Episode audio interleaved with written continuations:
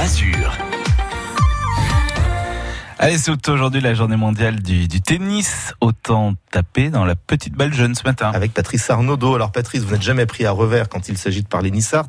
Découvrons donc ensemble comment on dit point ou jeu dans notre langue. Sidira ou punch, puis et pour le 7, la manche, si pourra utiliser le vocabulaire de la et utilisa l'umot et mena. La mena pour les joueurs de boules, c'est en quelque sorte euh, plusieurs sous-parties dont on fera l'addition des points pour le décompte du résultat final. Et comment pourra-t-on traduire, Patrice Jeu, 7 et match Juck, mena et partida. Partida qui nous évitera l'anglicisme match à lui italien, qui per parla des ballons dit la partita di calcio. Mais de plus en plus de journalistes italiens parlent de match et non plus de partita. Et puis une fois de plus, vous nous prouvez ce matin sur France Bleu Azur Patrice que le Nissart est capable de résister aux anglicismes et pourtant ce sont bien les Anglais qui implantent le jeu à Nice au siècle dernier. Ségur, à l'époque, Acide jugava au tennis en plein Saint-Tréville. Et oui, c'est dans le quartier des musiciens, sur l'actuelle place Mozart, que les Anglais feront découvrir le tennis au Nissart.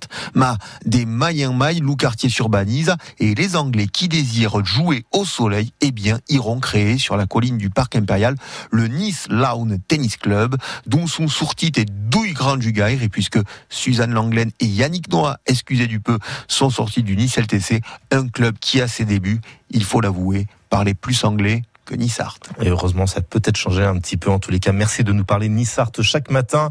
Les mots en réécoute, en podcast sur francebleu.fr.